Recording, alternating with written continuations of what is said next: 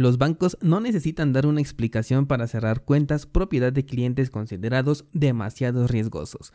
Esto fue lo que dijeron al respecto del el cierre de la cuenta bancaria que le hicieron al fundador del el exchange descentralizado más grande, Uniswap. Y vamos a platicar sobre ello. También hablaremos sobre tokens NFT, personas que aprovechan el DIP y pésimas experiencias en las redes de Solana y también de Cardano. Hola de nuevo y bienvenidos a Bitcoin en español. En este podcast adoptamos la filosofía de una economía sin intermediarios, una interacción económica punto a punto que nos permite transferir valor sin ninguna clase de restricción.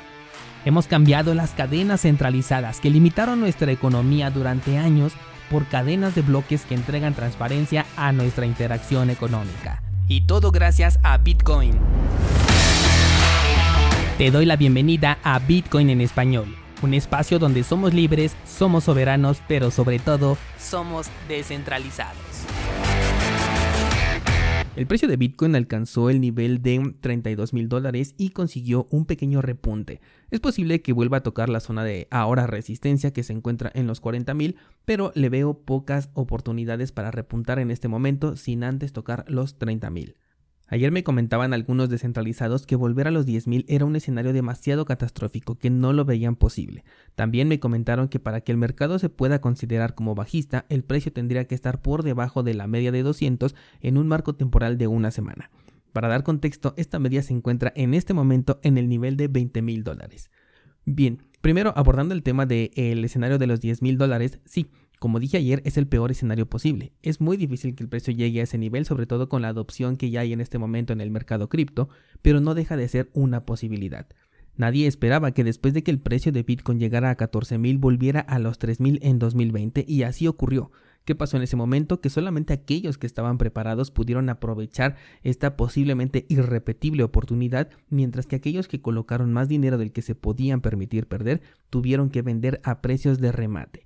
Y de hecho, si no mal recuerdo, por esas fechas les compartí el caso de un descentralizado que había invertido dinero que necesitaba con urgencia para temas relacionados con la salud, el cual obviamente no podía esperar. El punto es que siempre es mejor estar preparado para lo peor. De esta manera, puedes asegurar un colchón si es que lo necesitas o bien puedes preparar tus municiones de igual manera por si las necesitas. Decir que el precio va a regresar a esos niveles es tan válido como decir que no va a llegar y ambos tienen las mismas posibilidades de ocurrir.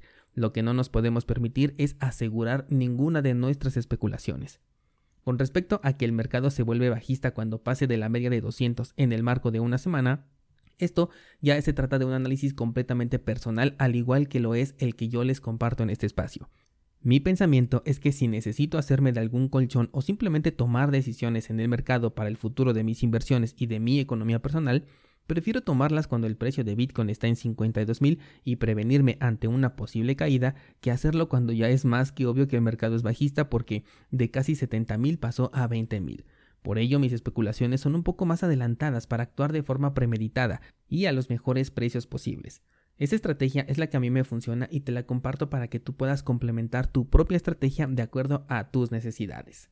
Vamos ahora sí con la información y tengo aquí abierto un artículo que nos cuenta el caso de JP Morgan, banco que ha cerrado la cuenta del fundador de el exchange Uniswap, el más grande DEX del mercado cripto y lo ha hecho sin ninguna razón justificable. El fundador en su cuenta de Twitter ha compartido la información de que su cuenta de banco fue cerrada y añadió que conoce a varias personas con actividad cripto que tuvieron la misma experiencia con este banco. Incluso el director de Kraken, un exchange centralizado, citó un tweet que publicó en 2018 en donde compartía exactamente la misma experiencia de bloqueo de cuentas por parte de la institución bancaria. Este caso es muy importante porque nos habla de la importancia que tienen las criptomonedas, pero siempre en un entorno realmente descentralizado. Porque estas son las acciones que pueden tomar los bancos, no solamente con personajes del sector cripto, sino también con el dinero que respalde a una empresa como Binance, como Coinbase, e incluso con el dinero que ofrece el respaldo a ciertas monedas estables, como el caso de Tether o de USDC. Esto sin duda es una muestra más de que el dinero que está en un banco no te pertenece, es completamente propiedad del banco y pueden disponer de él si así lo requieren o se los requieren. Brian Quintens, quien tiene experiencia en estos campos, dijo que si un examinador bancario tacha tu actividad como riesgosa, le prohíbe incluso al banco decirle al cliente el motivo por el cual hubo una terminación de la prestación del servicio. Este es un riesgo que les he mencionado un montón de veces, sobre todo cuando me llegan comentarios diciendo que Coinbase es de las mejores empresas cripto del mundo o que la reputación de Binance es intachable. Y es que la supervivencia de estas empresas mucho depende de externos, de que no les bloqueen los fondos con los cuales mantienen el negocio a flote y tratándose de actores centralizados, incluso les pueden exigir el bloqueo de criptomonedas. En este caso específico no lo pueden hacer de manera autoritaria, o sea, no pueden bloquear sus carteras cripto, pero sí pueden emitir una orden de inmovilidad que desearán acatar por las consecuencias de no hacerlo. Esto mismo traspasa a cualquier empresa de lending centralizada o moneda estable respaldada en una cuenta bancaria. Y podemos seguir reduciendo el nicho. Apenas el fin de semana un descentralizado me compartía un artículo sobre multas a usuarios colombianos que tienen actividad cripto por un error en sus declaraciones. Aquí ya estamos hablando de un caso muy diferente, pero puede terminar en exactamente lo mismo si es que se ven en la necesidad de hacerlo. Y aquí ya no estamos hablando de empresas, proyectos o personajes relevantes del sector. Estamos hablando del usuario final. Así que tomémoslo mucho en cuenta. Ayer les estaba comentando sobre oportunidades en el mercado siempre y cuando seamos conscientes del riesgo, y estuve leyendo algunas notas de personalidades cripto que están justamente aprovechando este momento específico del mercado para incrementar su capital. Uno de ellos era Robert Kiyosaki, quien seguramente ya ubicas, y se mostraba bastante entusiasmado con esta caída del mercado. El otro personaje que tengo aquí la nota abierta es el presidente de El Salvador. Bien sabemos que este personaje desde el año pasado comenzó a comprar Bitcoin, aunque lo hizo con dinero de la gente, y esto lo quiero aclarar porque aquí no le voy a aplaudir las acciones de una persona que utiliza el dinero que no sale de su bolsa y que nos deja únicamente la especulación de que un político va a utilizar este dinero en favor del territorio que gobierna. Pues bueno, este personaje desde el año pasado ha estado comprando Bitcoin para el beneficio del país y acaba de hacerse de 410 Bitcoins más en esta caída siendo esta la compra más barata que ha conseguido hacer desde que comenzó a comprar. Algo que sí quiero que tomemos como ejemplo es la proyección que tiene este señor Bukele, porque obviamente es a largo plazo. A él no le importa el precio de entrada, sino simplemente ir sumando monedas a este balance. Sé perfectamente que nuestras condiciones no se comparan a las de esta persona, pero sí podemos replicar en pequeña escala la estrategia de pensar menos en el precio siempre que tengamos una estrategia de largo plazo. Cuando las correcciones de mercado son orgánicas, las debemos de disfrutar y aprovechar. Las caídas no son momentos donde los profesionales se preocupan, al contrario, es el momento en donde sacan todas sus fichas y las ponen a trabajar a su favor. Y entre más operemos como lo hacen los profesionales, más se van a parecer nuestros resultados a los de ellos. Importante recordar esto en un mercado como el que estamos viviendo en este momento. Tengo aquí dos notas muy interesantes. La primera de ellas como que ya se está normalizando un poco, pero me preocupa un poco que la segunda vaya por el mismo camino. Y es que el cofundador de Solana ha admitido que la experiencia que se tiene en la red dista muchísimo de lo que están buscando. Y es que la red desde finales del año pasado no ha podido demostrar ni siquiera una cuarta parte de lo que ofreció en papel, por el contrario, ha experimentado intermitencias en la red, centralización y una actividad extremadamente lenta tomando en cuenta los números que su propia documentación nos ofrecía. Y es que esta semana, a pesar de que no se cayó la red, la experiencia fue prácticamente la misma, como si no hubiese conexión, porque durante ya nueve días de este mes de enero, la red ha mostrado mensajes de saturación en la cadena y se han presentado múltiples errores al momento de realizar transacciones. De hecho, además soy testigo porque las veces que he querido utilizar esta red, que han sido muy pocas la verdad, el 90% de las ocasiones he tenido esta clase de problemas.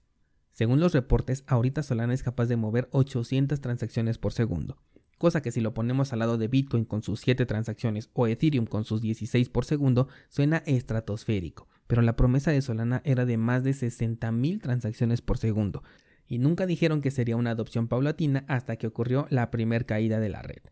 Este proyecto todavía está a un muy buen tiempo de corregir su camino, tiene mucha confianza por parte de los desarrolladores y hay multitud de proyectos en su red. Digo, por algo se está congestionando, ¿no? Pero de no resolverlo pronto podría perder el pedazo del mercado que reclamó y veremos entonces a dónde se van los proyectos y también los inversionistas. Quizás por tu mente pueda pasar Cardano, y esa es justamente la segunda nota que te traigo y la que más me preocupa porque resulta ser que también la red de Cardano se encuentra saturada. El alto número de transacciones, eh, la salida de los primeros DEX de Cardano y el repentino incremento del minteo de tokens NFT en esta misma red ha hecho que la red esté hasta un 95% saturada en ciertas ocasiones. Se pronostica que algunas transacciones podrían llegar a tardar hasta dos horas si seguimos por este camino. Aquí sí me interesa mucho escuchar lo que va a decir Charles, porque estoy de acuerdo en que la proyección de eh, Cardano es a largo plazo, pero sabía perfectamente qué es lo que la gente esperaría del proyecto al momento de su salida. Podía hacerse ya una idea del número de transacciones que necesitaría cubrir en la primera etapa de vida de los contratos inteligentes como para tener este resultado que estamos viendo. Sé perfectamente que están trabajando desde hace tiempo en la solución de la escalabilidad y me encanta la forma en la que lo quieren resolver, pero siento como que el proyecto entregado está quedándose muy muy corto para las necesidades actuales del mercado. Te he platicado por ejemplo de AstroSwap, otro exchange que piensa llegar a la red de Cardano y de hecho se lanza esta misma semana, pero su token está en la red de Binance y el exchange se va a expandir a la red de Velas. Y será así justo porque sería inviable sacarlo en la red de Cardano para que en las primeras horas se llenaran sus buzones con mensajes de quejas. Sigo con mucha confianza en Cardano, incluso estoy considerando incrementar mi posición eh, si es que baja nuevamente del precio de un dólar. Pero esta sin duda es una bandera roja que le pongo al proyecto. Por ahora no sugiero utilizar el exchange de SundaySwap ya que aparte de la congestión que está presentando la red, tienen problemas al momento de eh, realizar los intercambios. Por ahora yo creo que es mejor quedarse en ADA y delegarlo para incrementar nuestro balance en lo que se solucionan estos problemas. Recuerda que tienes el pool 7PL para esta función y entre más transacciones se hagan en la red, más beneficios habrá para todos los que estamos delegando. Tienes más información en las notas de este programa. Quiero cerrar con las siguientes dos notas que van sobre tokens NFT porque quiero que nos llevemos esto al Discord y que lo debatamos. La primera nota es sobre OpenSea y es que resulta que otra vez varios usuarios perdieron sus tokens NFT de esta plataforma. Además se pusieron a la venta por unos hackers que aprovecharon una vulnerabilidad en la que podían tomar el control del token NFT y ofrecerlo al precio que ellos quieran. incluso se pusieron a malbaratar tokens que eran de colecciones mucho más caras.